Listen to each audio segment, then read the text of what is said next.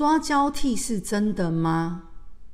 呃，我比较好奇的事情是呢，为什么人们会认为这是一种抓交替的行为呢？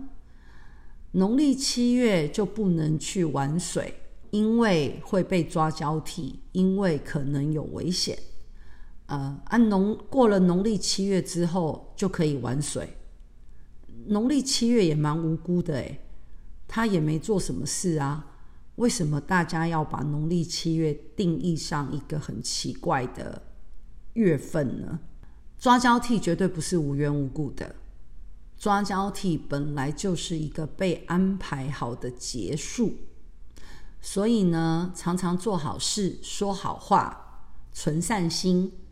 这会为你累积功德，也许就可以化掉这个结喽。